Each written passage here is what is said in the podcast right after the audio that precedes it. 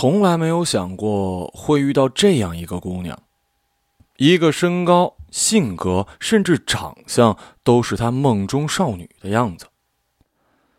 不知道现在的孩子会不会有这样的想法，或者应该比这更早才对。Y 从七岁开始就已经有了异性概念，开始幻想着自己喜欢的小女孩是什么样的。这个女孩子呢，应该是瘦瘦的，眼睛小小的，但是笑起来一定要像弯弯的月牙一样，扎着马尾辫，必须要有刘海，切记不可以是齐刘海，一定要是斜的。标准瓜子脸，外加文静的性格。这么说吧，读了《红楼梦》之后，他就发现了，原来他一直心心念念的那个姑娘叫做林黛玉。只可惜自己没有含玉而生，所以直到十七岁依然没有遇到自己的林妹妹。我相信，凭借你的聪明才智以及我过人的讲述能力，你已经猜到了，女孩。在 Y 十八岁的时候，出现了。当然，只有一面。那是高一即将分班的一个特普通的下午。Y 刚刚在班级里和他们班的小卖店店主打赌，班主任今天会不会喝酒，从而赢得了一根鸡肉肠。（括弧说明一下。）那个时候呢，每个班级都会有一个同学去零食批发商场进零食。由于大家懒，懒得下楼买东西，同时凭借着可以上课交易的这项重大优势，一直存在了好长时间，直到被学校的小卖店抵制而被迫取缔了。正准备去上一厕所，刚出班级，一抬头就遇见了女孩。这时候背景音乐绝对应该是人鬼情未了，再加上慢镜头，只要你看过偶像剧，绝对可以脑补出来这幅画面。总之呢，一个瞬间心跳加速，感觉遇到了生命里一直等待的那个姑娘。而女孩呢，自然对此等屌丝完全无视了。之后并不是穷追猛打。那个年代的孩子还算是单纯吧，啊，起码歪没那么生猛哈。对于一个瓶子来说，越是喜欢一个人，反而会离对方越远。可是地球是圆的，况且一个学校能有多大呀？而且，当你越怕遇到一个人的时候，你反而越会增加和他碰面的机会。高一下学期分班，俩人居然分到了一个班级，由此可以反推 Y。到底是有多喜欢女孩啊？由于 Y 除了一傻大个，学习成绩实在是一无是处，所以从上学以来都是在最后面与垃圾桶为伍的。女孩虽然按照之前的路数，既娇小文静又超级害羞，不过学习嘛，还真心不怎么样。但是因为个子小啊，而且又几乎不怎么说话，所以座位也是在好学区的那一片。开学一个月了，Y 依旧没有和女孩说上一句话。那么，差不多故事的高潮应该来了。如此浪漫的瓶子，与众不同的点自然不可能只有越爱越远这一项。孤独，感觉自己太与众不同了，特怕人多。每次放学都是等所有人走完了才出学校，不然总担心庞大的人流把自己给弄丢了。没想到刚出教学楼，女孩居然在门口，好像是在等人。哎哎，你能不能别说出去？你和我说话呢？什么别说出去？歪被女孩突然的一句给问愣了。就是你你你昨天晚上。看见我和一个男生在一起的事情，啊啊啊！我我我昨天晚上遇见你了，就是在烧烤店，你在门口打包东西，不是看到我在店里了吗？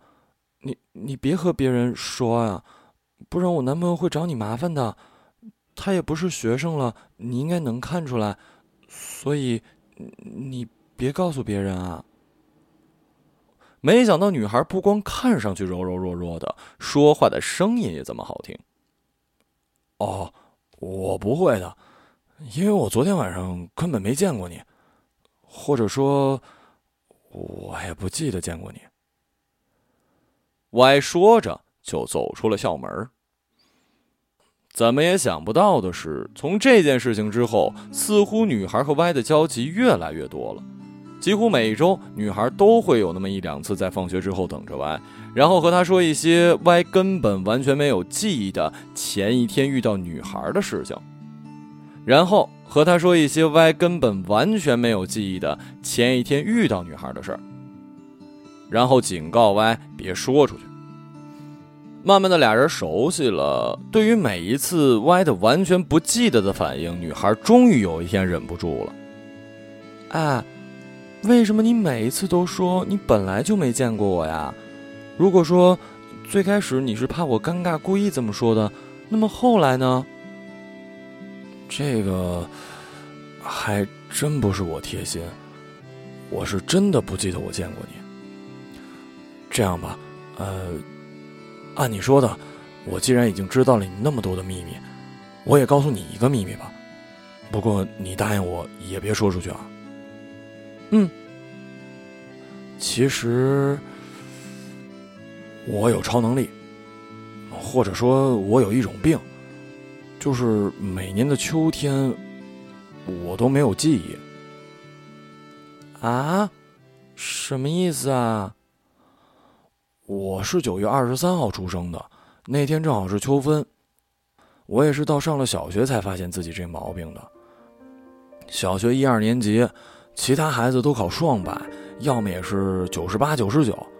我每次上学期考试成绩都特不好，才十几分。下学期成绩就正常了。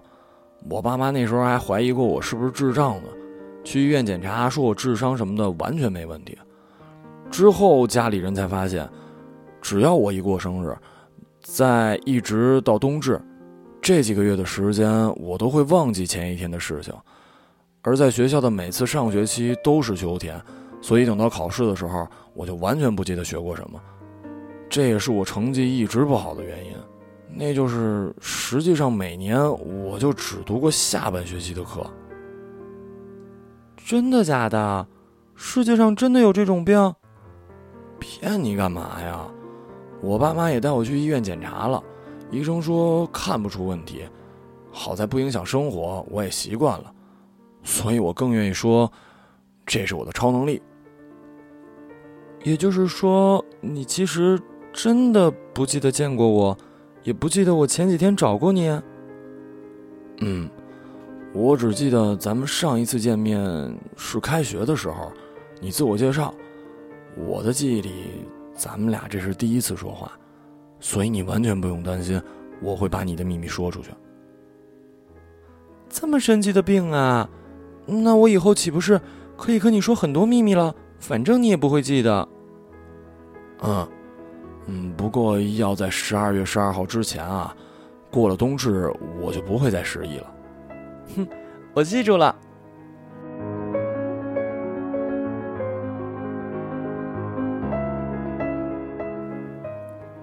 高中三年不知不觉的结束了，在 Y 的记忆里，女孩一直坐在前排，自己一直坐在最后，俩人没有说过一句话，直到毕业了，Y 接到了一个电话。谢谢你三年的陪伴，谢谢你的超能力，也谢谢这些秋天，保重。写到这里。我依稀记得那晚从学校出来，照例去我们家楼下的烧烤店买了两个菜卷，一个板面，外加一馒头加蛋，这是我每晚的标配。在门口打包的时候，我向烧烤店里瞄了一眼，只有一个大厅和一个小小的用胶合板隔出的小包间，居然意外的看到了那个女孩和一个混混在一起吃饭。没想到第二天，他居然放学警告我说：“不要把昨天见到他和那个校外男朋友的事情说出去。”因为紧张，我胡乱的说了一句：“我本来就没见过你。”之后，我开始找各种机会和他偶遇，而每一次他警告我，我都说自己完全不记得他。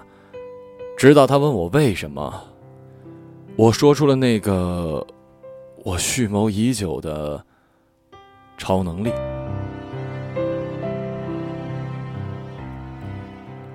故事差不多该落幕了。在无数个和女孩一起回家的秋夜，在陪女孩失恋喝酒的烧烤店，在秋高气爽的周末，两人一起走过的公园里，在女孩没有负担的每一个秋天，这就是我所理解的最好的暗恋。